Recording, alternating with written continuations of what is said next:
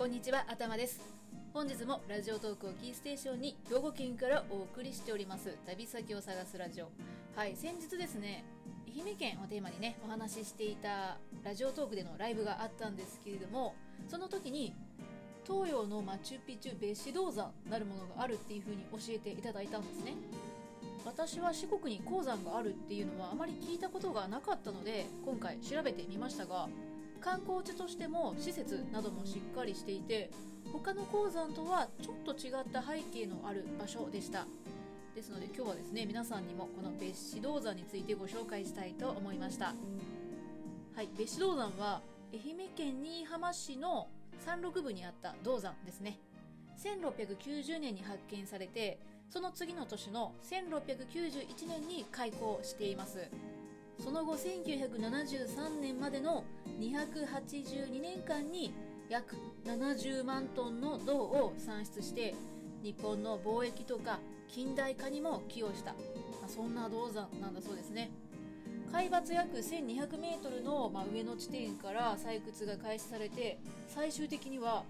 海抜マイナス約1000メートルマイナス1キロですよ。そこまで掘り続けられたそうです。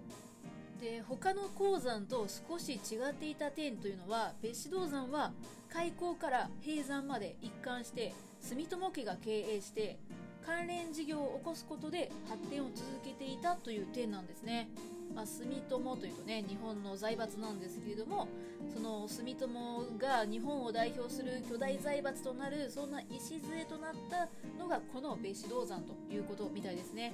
でこういった形の銅山っていうのは世界でもあまり例がないようなもので普通だったら大体その時代とともに散逸してしまうような貴重な資料とかですね。そういったものも今も残っているということでも非常に貴重なんですね。そんな別子銅山の282年の歴史を見ることができる資料というのは別子銅山記念館にあります。こちらは現在も住友グループが管理している施設のようですね。で館内は5つのコーナーに分かれていて1つ目が住友の歴史を紹介する泉屋コーナー。そして2つ目が銅山の開港から最近の関連事業までの裾野を広げた歴史コーナー。3つ目が鉱石などの地質交渉コーナ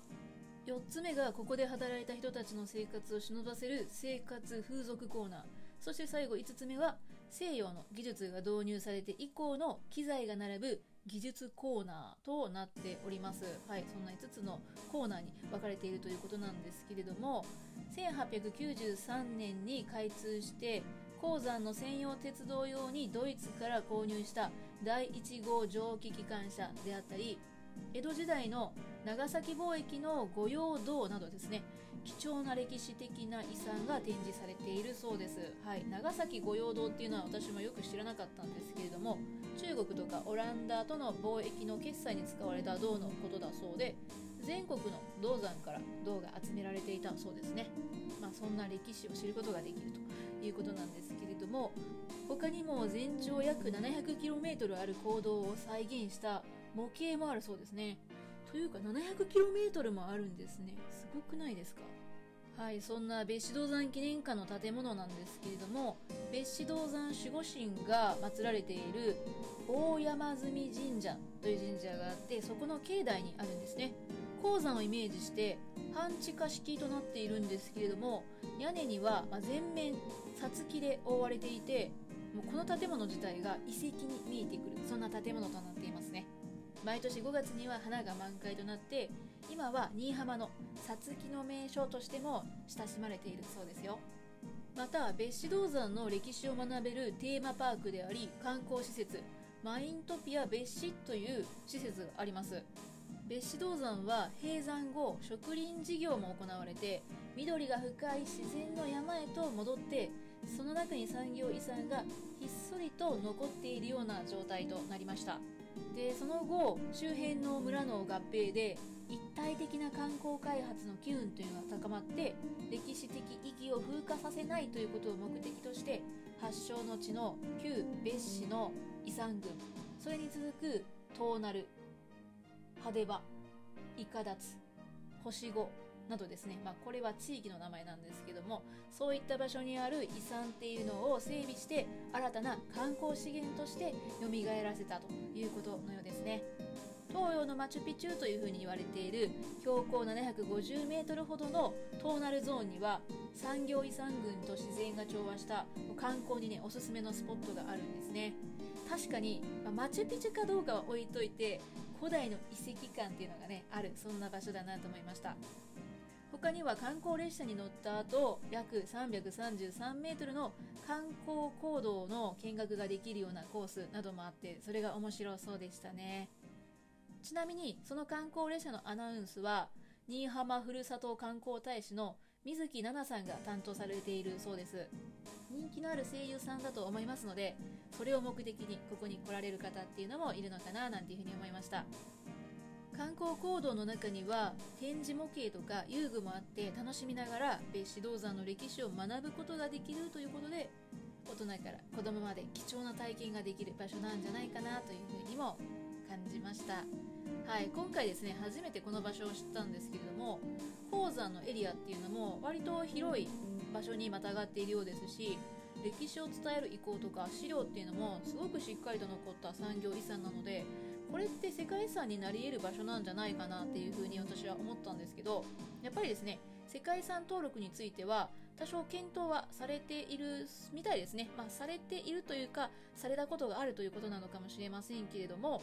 別紙銅山は近代産業遺産の宝庫として文化財関係者からは注目されていた場所だったんですね、もともと。ただ、そのほとんどが住友グループに属しているっていうこともあって、その活用というのが進んでなかったようです。そんな中近代の日本を切り開く礎となった産業の開発の歴史とかその後の環境の復元っていう人の営みっていうのが着目されてまたですね2007年に島根県にあります石見銀山が世界文化遺産に登録されたっていうことが、まあ、そういった決定もあって別紙銅山も世界遺産登録を目指す動きっていうのが、まあ、あるようですね。で日本を代表する金銀銅の産地である新潟県の佐渡市の銀山とか島根島根県大田市の銀山そして、まあ、この愛媛県新居浜市の銅山この3市町が集まって金銀銅サミットっていうのがね開催されたこともあるそうです。はいということで愛媛県新居浜市の別紙銅山について調べてみたらいつか世界遺産になるかもしれないそんな観光名所でした。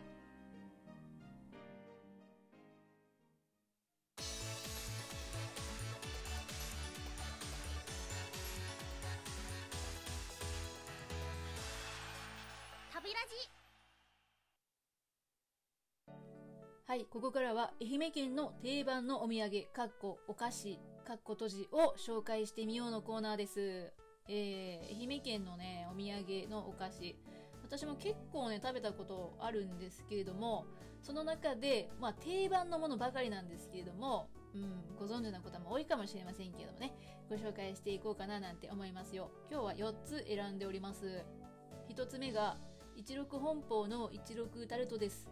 もうこれ愛媛県のね、定番中の定番スイーツなんですけれども、タルトとね、言われているんですが、見た目はロールケーキですよね。